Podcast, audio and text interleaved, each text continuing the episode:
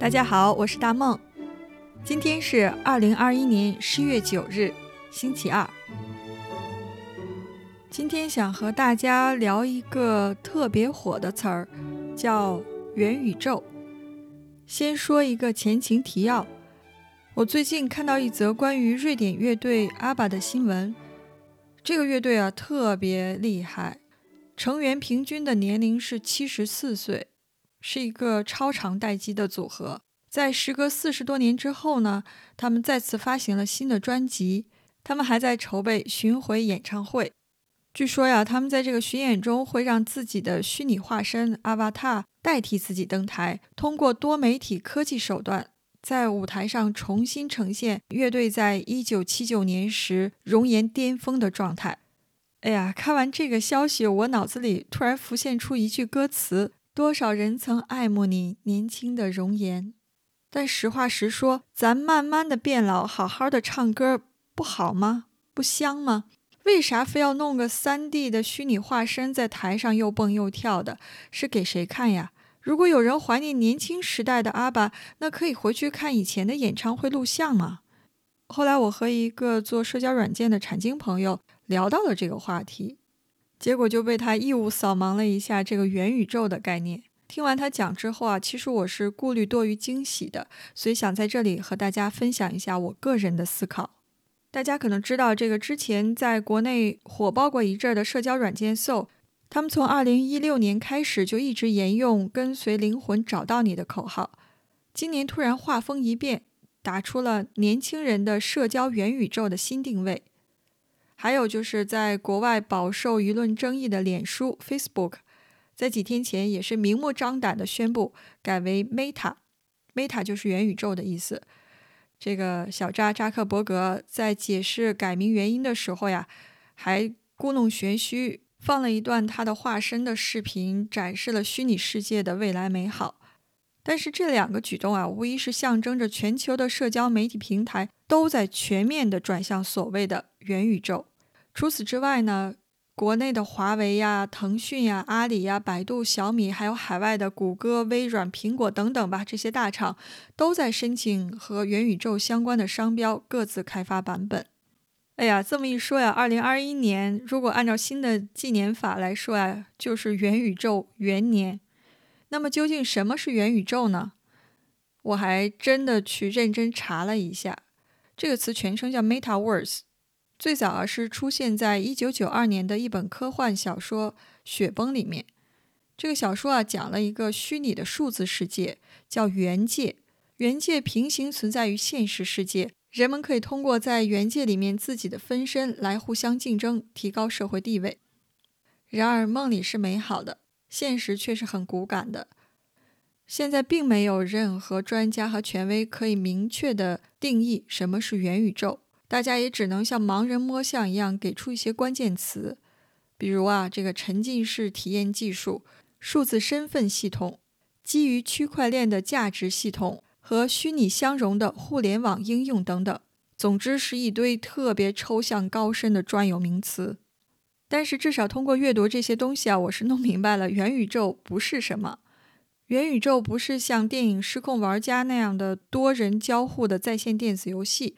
也不是我们为了社交、工作、打游戏建立的个人账户，所以啊，我的理解是，它可能真的会衍生出一个和我们真实身份无关的分身，然后替我们独立的生活在元宇宙中。那么问题来了，有人肯定会担忧，我们的分身会不会也被算法套牢，然后在元宇宙中乐不思蜀呢？确实，现在我们的真身啊已经被困在各种社交网络、自媒体、短视频的碎片化刺激中，除了被消耗时间和注意力，也被算法掏空了我们的钱包。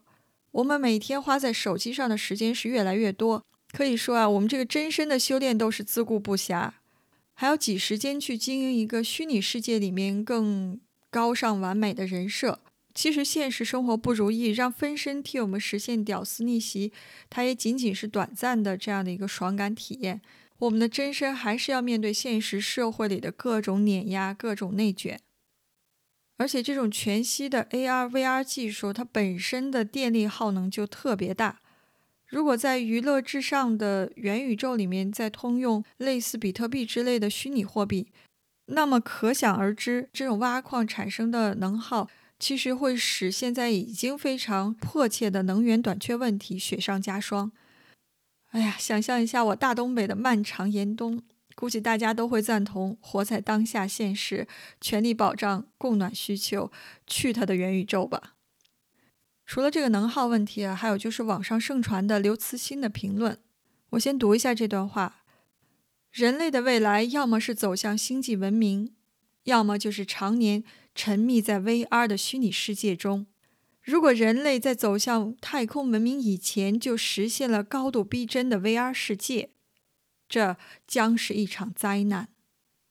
我查了很久，没有找到这句话的具体出处。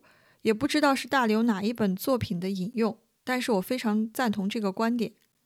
如果把人类最智慧的大脑用来研究如何让人们沉浸在盛满多巴胺的容器里面，而忘记了把目光投向浩瀚的星辰大海，那将是一场史无前例的内卷。其实这里面包含了很多细思极恐的信息，比如说，脸书戴上面具表演变脸。但它的商业模式和用户信息安全顾虑都没有变，即使改名换姓，也不能让脸书和之前的负面形象光速切割。脸书将自己的商业成长置于公众安全之前，过去是这样，将来也不会改变。更有甚者，脸书自己内部研究甚至发现，Instagram 对许多年轻人心理健康有害，但脸书并没有做出任何处理。也没有对外公开其调查得到的结果。作为普通消费者，我们的一举一动都被大数据收集商们贪婪地监视着。这里说一个我个人的经历：有一次我用 Zoom 上课，无意中聊到了《哈利波特》，之后我打开油管推送的头条视频都是《哈利波特》相关的内容，我真的不寒而栗。还有一次，我和朋友在线下见面，谈到想买一个新的微波炉。结果之后打开的谷歌页面就会有微波炉的广告，这也太恐怖了吧！其实手机 App 对用户信息的渴望超乎了我们的想象。我看到过一个数据统计，平均每部手机每天被 App 定位三千六百九十一次，相册和个人文件每天被 App 访问两千四百三十二次，App 在后台每天尝试悄悄地启动七百八十三次。简单的计算，一部手机平均每小时会被 App 定位一百五十四次，平均一分钟就被定位二点五六次，根本无法察觉 App 在暗中对我们做了些什么。大家试想一下，我们的数字虚拟化的分身，是不是更像一只赤裸裸被暴露在商家面前的待宰羔羊？不但语言信息被储存，连我们的面部表情、肢体语言和行为习惯也会被记录分享。从而让我们真的毫无隐私可言。在元宇宙的字典里，单纯的反义词不是邪恶，而是贪婪。我们不是消费者，而是被消费的商品。